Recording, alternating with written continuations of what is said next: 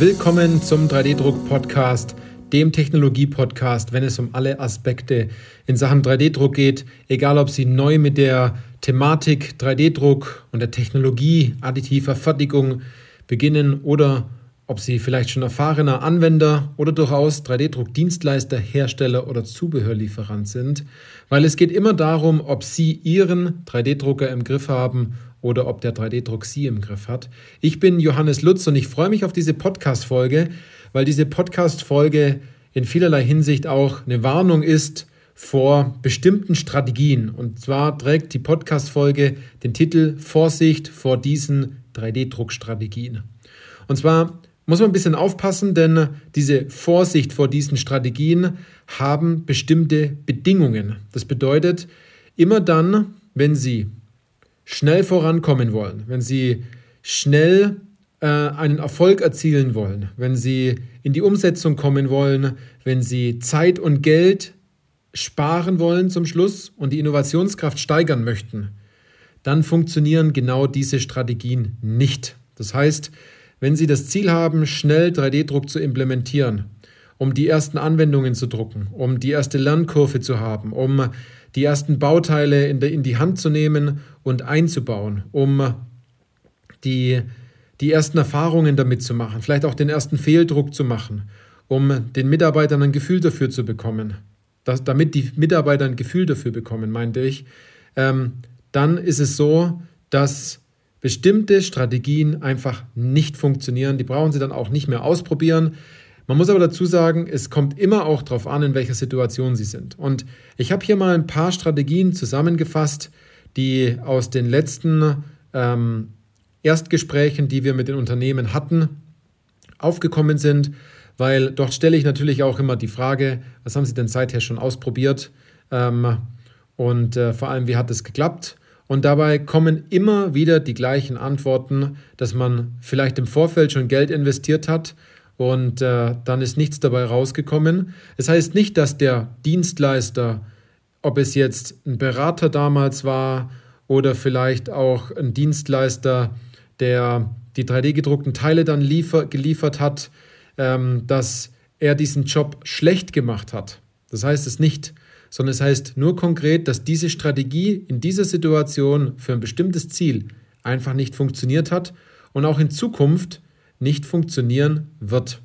Da man etwas einsetzt oder ein Werkzeug einsetzt bei bestimmten Strategien, womit man einfach weiß, da kommt man nicht voran. Das ist so wie wenn Sie äh, einen Wagenheber haben, um einen Korken zu ziehen, als Beispiel. Da tut sich einfach nichts. Sie kommen nicht an den Inhalt der Flasche, außer sie sind sehr, sehr, sehr, sehr intelligent und auch sehr, sehr, sehr, sehr, sehr kreativ, wenn man es mal so sagen darf. Also, was sind jetzt diese Strategien? Man muss da immer noch eine Bedingung dazu packen. Das ist mir ganz wichtig, das dazu zu sagen, weil die Strategien haben ihre Berechtigung, aber nicht jetzt wie in diesem Fall dieses eine Ziel, was ich vorhin genannt habe, auch zu erreichen. Und das erste ist ein CAD Part Screening. Wenn Sie ganz am Anfang stehen, mit der Thematik in die additive Welt einzusteigen, macht ein CAD Part Screening ganz oft überhaupt keinen Sinn, weil sie nur Bauteile finden, die sie eh schon hervorragend konventionell fertigen und sie dort nicht auf das Thema Fertigen schauen müssen, sondern auf andere Bereiche noch zusätzlich, die man, da man in der additiven Welt noch nicht drin ist, noch gar nicht hat diese Möglichkeiten, dort auch aus einem anderen Blickwinkel zu schauen. Also, so ein Part-Screening macht erst viel später Sinn, wenn man weiß, auf was man gucken muss, denn man screent ja etwas, man schaut nach etwas und guckt, ob man ein Muster entdeckt, ob es Bauteile gibt, die Sinn machen zu drucken. Und wenn man dafür einfach keinen Blick hat und einem dort Erfahrung fehlt, dann macht es überhaupt keinen Sinn, das als allererstes zu tun. Eine zweite Möglichkeit, die ich Ihnen hier noch äh, sagen möchte, ist, dass so ein Workshop oder eine Art äh, tausend Möglichkeiten aufzuzeigen überhaupt keinen Sinn ergibt, weil es ist so, wie wenn Sie über eine große Messe laufen bei 3D-Druck. Sie werden so viele Eindrücke haben, Sie werden so viele Vorteile von 3D-Druck kennenlernen, Sie werden einen Dopaminüberschuss bekommen, dass Sie danach so fertig sind und sagen, gut, ich habe jetzt so viel gesehen, ich habe so viele Möglichkeiten. Äh, dann springen sie von einem Shiny Object zum anderen. Also tausend Möglichkeiten aufzuzählen, ganz viele unterschiedliche Bauteile anzuschauen, ähm, nachzuschauen, wie wurden die gefertigt und welche, welche ähm, Lösung steckt schlussendlich dahinter, ergibt auch relativ wenig Sinn, weil sie das Problem, das sie eigentlich lösen wollen in ihrem Unternehmen mit 3D-Druck, nicht mit diesem Vorteil verknüpfen können, dass sie nur die Vorteile sehen. Sie sehen nur die Wunschsituation, aber keiner weist sie auf ihre Ist-Situation hin. Also es war sozusagen die zweite Strategie, die mit sehr starker Vorsicht zu genießen ist. Ein dritter Punkt, ähm, den ich hier habe, ist, und zwar, dass Sie auf keinen Fall super komplexe Anwendungen studieren sollten. Denn äh, man versucht immer die Abkürzung zu nehmen. Das habe ich letztens auch aus einem Gespräch herausgehört, ähm, dass es immer heißt, ja, kannst du mir dort mal ein paar Anwendungen zeigen, die mit dem Material hervorragend funktionieren? Und ähm, dann war es so der Knackpunkt, ja, aber da muss es ja was geben, ich muss da ja Rückschlüsse ziehen können. Es bringt nichts. Ganz oft bringen bestimmte Bauteile zu Studieren, die mittlerweile mit 3D gedruckt worden sind, nichts, um Rückschlüsse für andere Bereiche zu ziehen. Wie nochmal, man muss genau hinhören, was ich sage. Das ist nämlich ganz oft so. Ich drücke mich schon sehr deutlich aus. Das Bauteil an sich bringt einem wenig. Man sollte eher das Problem studieren, was dieses Bauteil gelöst hat, um dann Rückschlüsse auf weitere Probleme in anderen Unternehmen heraus äh, zu kristallisieren. Also ähm, komplexe Anwendungen zu studieren am Anfang macht relativ wenig Sinn denn sehr viele komplexe Anwendungen sind Raketenbauteile, die ähm, auch dort ganz oft eingesetzt werden und man als typischer Maschinenbauer halt auch keine Raketenbauteile in seinen Anlagen einbaut und das auch, so wie ich es aus der Vergangenheit auch kenne, äh, auch kein Maschinenbauer machen möchte, sonst würde er schon äh, deutlich schneller vorankommen. Ein weiterer Punkt ist, Technologien zu vergleichen. Das heißt, man kennt diese Übersichten und die Übersichten sind auch sehr gut, dass man bestimmte Technologien gegenüberstellt und man auf einer Seite, auf einer DIN A3 oder DIN, A, DIN A2 Seite sieht, wie funktionieren denn diese Technologien. Was doch aber oft falsch gemacht wird, ist, unter, dieser, unter diesen Technologien wird dann eine Tabelle angefertigt, äh, oder aufgemalt und dann wird rauskristallisiert, was ist jetzt die beste Technologie. Und die beste Technologie, die gibt es nicht. Es gibt nur die beste Technologie für eine bestimmte Anwendung und dessen Problem. Das bedeutet, ähm, Sie können Stereolithografie nicht SLS, äh, also selektiven Lasersindern, gleichziehen, wenn Sie keine konkrete Anwendung haben. Das ist nämlich das Wichtigste. Es geht immer von der Anwendung zurückzudenken zur Technologie und nicht von der Technologie zur Anwendung zu denken. Ähm, diese Denkweise ist ganz oft schon verankert bei uns, weil wir sagen, gut, das machen wir im CNC-Bereich. Das fräsen wir äh, aus, einem, aus einem großen Stück Material, fräsen wir dieses Bauteil heraus. Also muss man sehr vorsichtig sein. Technologievergleiche, vor allem auch dann, wenn man dann versucht, eine HP-Maschine mit einem FDM-Drucker und dann auch noch mit, einer, mit dem Freeformer von Arburg und zusätzlich auch noch eine Stereolithografie-Maschine gleichzuziehen. Ich glaube, da ver vergleichen Sie sozusagen den Traktor mit dem Flugzeug und einem Cityroller und zusätzlich auch noch äh, vielleicht das Bobbycar Ihres Sohnes oder Ihrer Tochter. Also da muss man sehr vorsichtig sein. Ähm, da gibt es andere Wege, die deutlich effizienter sind und die deutlich aussagekräftiger sind. Dann ein weiterer Punkt ist, dass Sie ein einziges Benchmark-Bauteil, was Sie sich vielleicht selbst konstruiert haben oder was Sie von einer Online-Plattform heruntergeladen haben, dass Sie das auf allen Technologien einfach mal drucken lassen. Muss ich Ihnen ganz ehrlich sagen, das macht ganz oft keinen Sinn, weil jede Technologie hat wiederum seine eigenen Grenzen und diese Punkte, die zum Beispiel jetzt der FFF 3D-Druck, äh, also das Filament-basierte Drucken, hervorragend meistern kann, kann vielleicht eine andere Technologie jetzt nicht so gut meistern.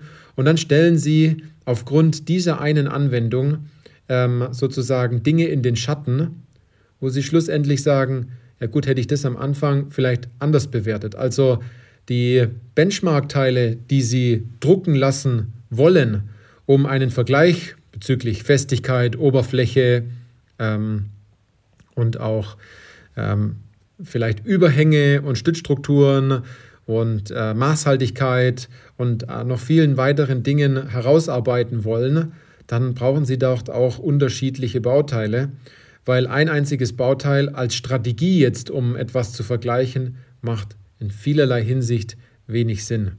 Das sehen Sie auch ganz oft, dass es äh, dort kein einzelnes Bauteil geben muss, weil jeder Hersteller natürlich ein anderes Benchmark-Bauteil hat, um seine eigenen Features und Vorteile der Technologie viel deutlicher nach außen zu präsentieren.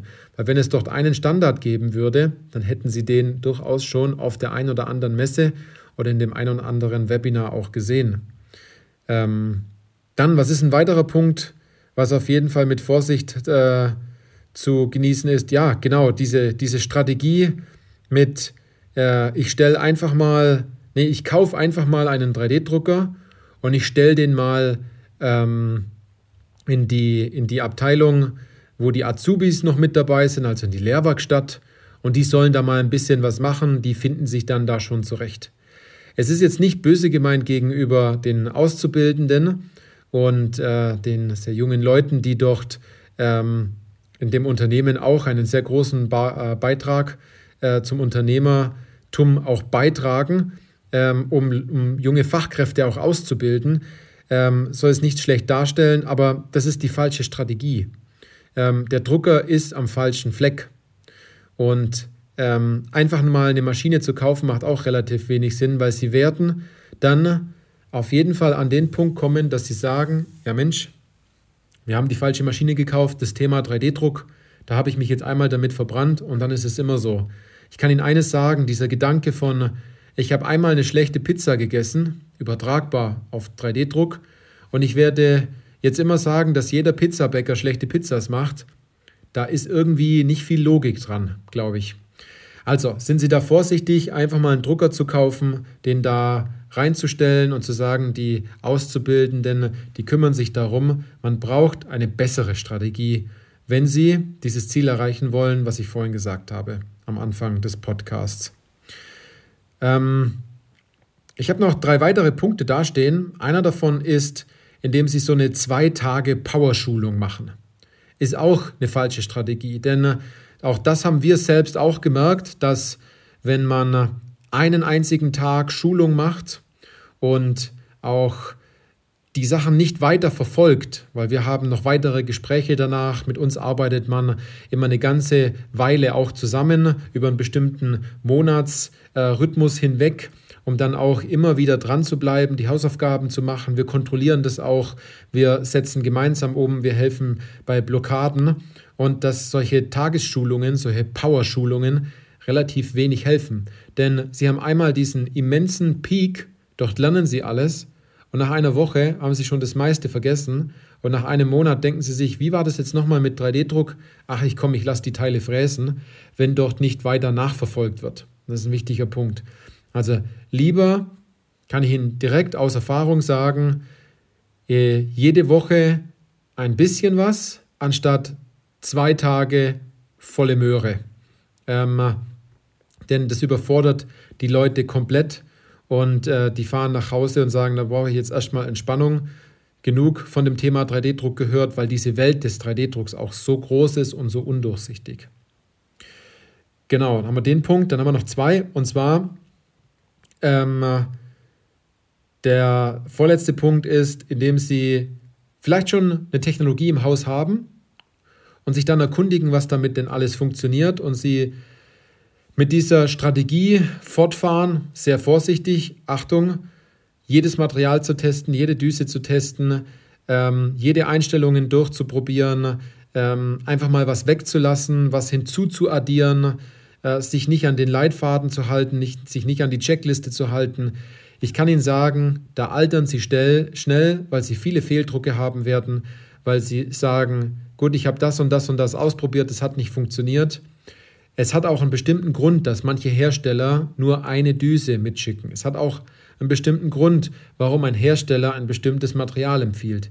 Es hat auch einen bestimmten Grund, warum man am Anfang bestimmte Software-Features einfach noch nicht benutzt. Und ähm, indem man sich einfach an den Leitfaden, an den roten Faden hält, um die ersten paar Wochen, die ersten Teile zu drucken, dort vorwärts zu kommen, Erfolgserlebnis zu haben. Und dann, wenn man merkt, man steht dort auf sicheren Füßen und man kommt dort gut voran, dann kann man sich langsam auch in diesen Expertenmodus hineinbewegen und die ersten Erfahrungen machen. Aber immer mit dem Hinweis, da kann was schiefgehen, weil man selbst vielleicht noch nicht so weit ist. Man kommt aber am besten voran, wenn man hier einen Berater hat, wenn man jemand hat, der einem an der Seite steht, der einem den richtigen Input gibt und der auch einfach ganz oft sagt, was man alles nicht tun soll. Denn allein schon diese, dieser, dieses Vorgehen, dass, dass man das nicht tun sollte, führt alleine schon zu Erfolg, indem man Misserfolg vermeidet.